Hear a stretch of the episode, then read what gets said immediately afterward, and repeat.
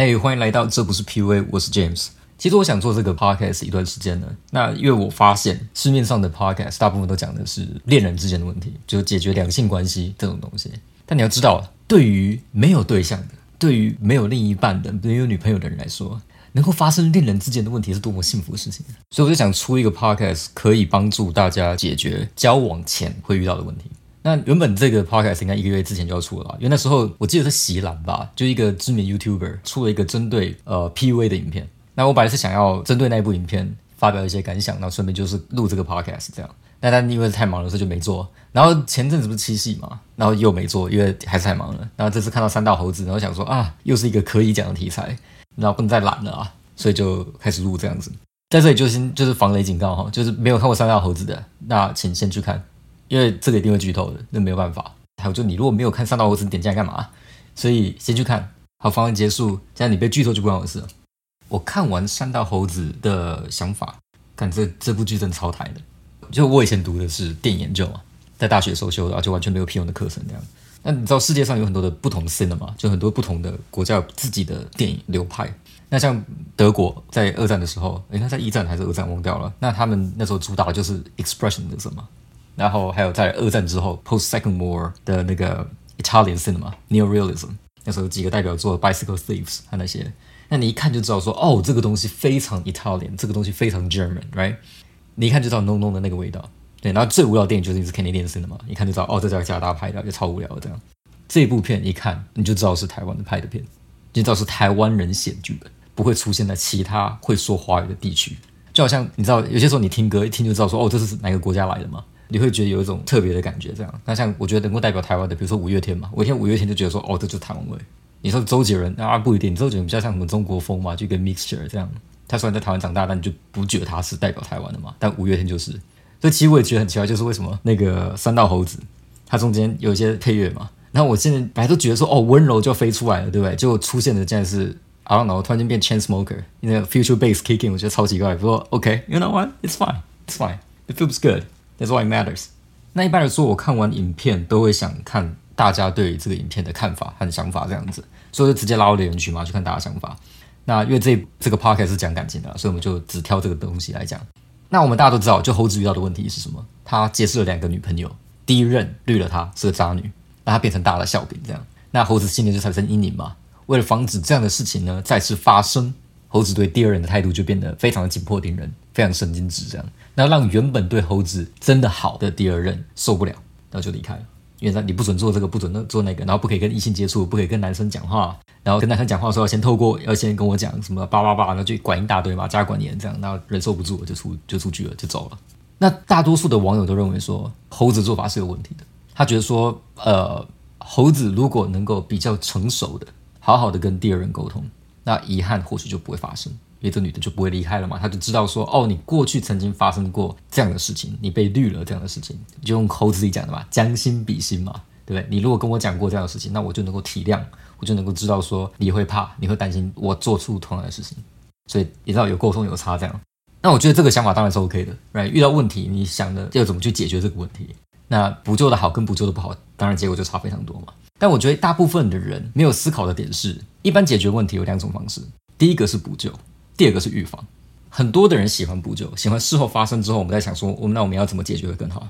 但往往预防比补救更简单，更 cost efficient。因为如果今天猴子有一个非常好的呃滤网，一个非常好的 filter，他就可以把那些渣女给滤掉。那他知道他进来的人都是他喜欢的，都是不会渣的那些人。如果他能够做到这一点，猴子是否就不用担心这么多的问题？所以会简单的非常多，比起事后要去防堵。预防往往是比较重要的。那我们现在就来讨论说，猴子可以怎么做来预防这件事情的发生，来预防渣女的出现。那首先他怎么认识敌人？我们 compare 一下嘛，就敌人跟第二人的差别。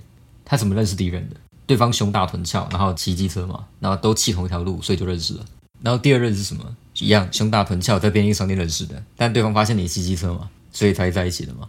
啊靠背，那你的 filter，你的条件都嘛是一样的，所以你根本没法分辨第一任跟第二任的不同。这是不可能的，所以你就要以用之后的方法来去补救，你就变成说预防没有用了嘛，所以我再用补救的方式去分别说到底第一人跟第二人有哪里不同，但这就不是我们想要的嘛。所以如果我是猴子，我会想办法改变这件事情，我会想办法调整我的 filter，让我可以一开始就看得出来第一跟第二人的区别。这样，那我不知道大家知不知道有一句话，英文啊，他们说 unconditional love，中文应该叫做无条件的爱啊。这句话很常被用，很泛滥，然后很多人都把这个句话放圣经嘛，对，就无条件的爱嘛，比较高级，比较高贵这样子。这就是狗屎。当你会只爱上一个人，而不是所有人，不是什么神爱世人，对不对？你不会随便喜欢上路边的哪一个人的情况下，就只喜欢他，那就代表这是有条件的。爱情当然是有条件的，不然你就不会只爱上那一个人了。所以一般会讲出这种话的，要么就是浪漫到过头，对不对？要么就懒得去理解为什么，然后随便找一个解释来搪塞自己。这样，爱情比较像是一种契约，它是没有前提的。就是你会爱上他，和他会爱上你，一定是双方都各自满足对方的某部分条件。他不一定是全部条件，但是是部分的条件。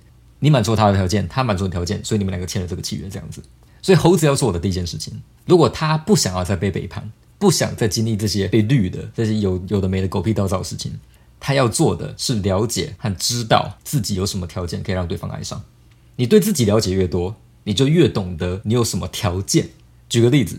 我小时候在应该是家庭理发厅吧，那那家庭理发厅大部分经营的都是一些阿姨啊，那阿姨就会可能想要让这个客人继续来吧，所以就会说啊小帅哥啊，你理这样的话很帅啊什么的，然后称赞你这样嘛，就目的就是让你一直来嘛。但靠背，我长大之后就知道我完全不帅，这个帅哥当然是假的嘛，就我不帅啊，我实际上凭良心讲，我具备帅这个条件吗？没有，我大概就是普通人，I'm fucking average man，James 要 fucking average，路上随便抓一把就差不多是那个样子。所以，当我走在路上的时候，我知道我不具备帅的条件。如果有一个人在背后喊说：“哎，帅哥怎样怎样”，我一听马上就提防你了，因为我知道我自己不具备这个条件。所以你讲帅哥一定是不怀好意的嘛？你一定是要卖我爱心笔的嘛？不然就是卖我保险的嘛？不然就是做问卷调查的嘛？对不对？绝对不可能你想要跟我发展成恋人关系或什么，不可能的嘛。那如果真的有有女生因为觉得我帅，想要 approach，想要搭讪，那我当然就要怀疑说：哦，这个女生不是不怀好意。如果她真的是这样觉得的话，那这个女生一定审美有问题嘛？Can be a good thing, right? You you might like her, I don't know.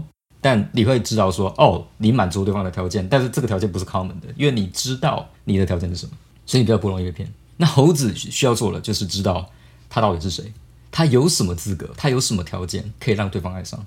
你可能很有钱，你可能经营网红很有才，你可能会骑机车，你可以甚至更进一步的去分，比如说骑机车你是骑到哪个等级？因为猴子骑机车嘛，机我对机车一点概念都没有。所以，呃，我拿篮球来举例好了。像一个人说他很会打篮球，好，可以，但我们可以更具体一点。篮球，请问你打的是哪个水准？你是系篮的水准呢？你是大学篮球队的水准，还是你是国外大学篮球队的球队的的水准？那国外大学还有分吗？NCAA 有三个层级吗？你是 Division Three、Two or One，right？然后你是 One 的话，你是里面的明星吗？Are you going to NBA？Are you G League player？Which level are you in？你说你会打篮球是哪一种？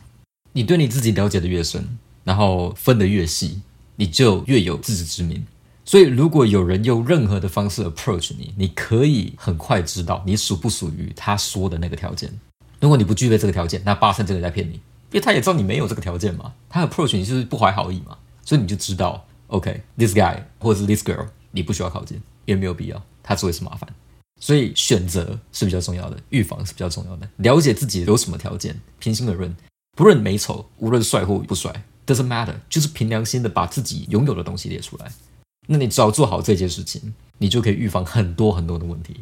那第一步是了解自己具备什么条件，第二步就是去了解对方开出的是什么条件。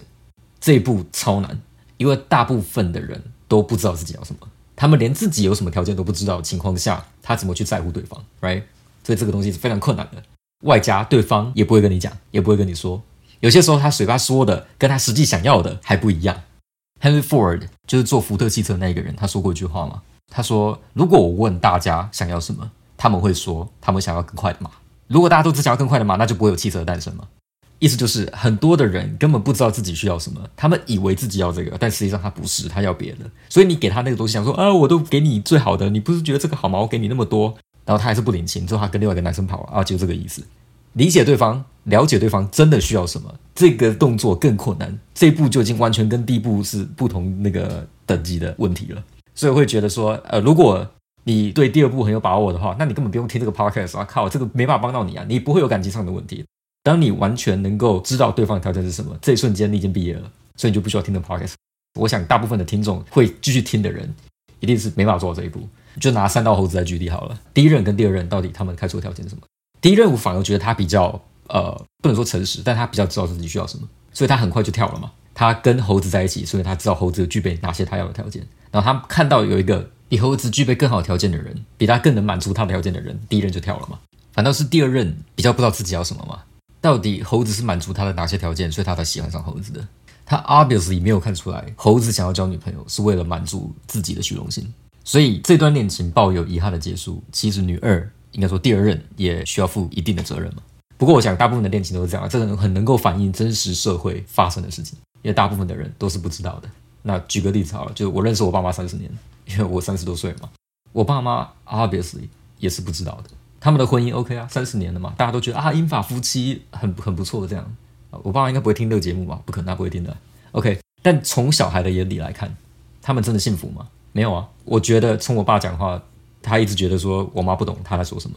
他欣赏聪明能干的人，然后他觉得他无法跟我妈一起对谈，因为他每次讲什么，我妈不一定懂，所以他很喜欢跟我们讲话，因为他觉得小孩听得懂，然后可以跟他讨论一些事情。然后我妈也一样，我妈觉得我爸不懂他需要什么。就变成常常一个人看电视，一个人想要看 Discovery，另外一个想看电影嘛。然后看 Discovery 的就嫌说电影那个很低等嘛，你都学不到东西。然后看电影的就说靠，我就看得很爽，对不对？为什么每天要看公司交配？为什么要这样？就这样，两个不同的人。那你说他们活得不好吗？没有不好，但可怕是也没有什么好，感觉得出来有一点遗憾。但他们已经六十几岁了，人生过了三分之二。如果他活到一百岁的话，要重来已经有点困难，所以才会有遗憾。那我不知道为什么讲到这里啊，但 anyway。反正我出这个 podcast 的目的就是希望说可以让大家，包括我自己，不要有这样的遗憾。OK，那今天就讲到这里了。那我觉得第二点大家可以先忘记，就先不用去理它，因为它太难了。但大家要做的是做好第一步，首先了解自己的条件是什么。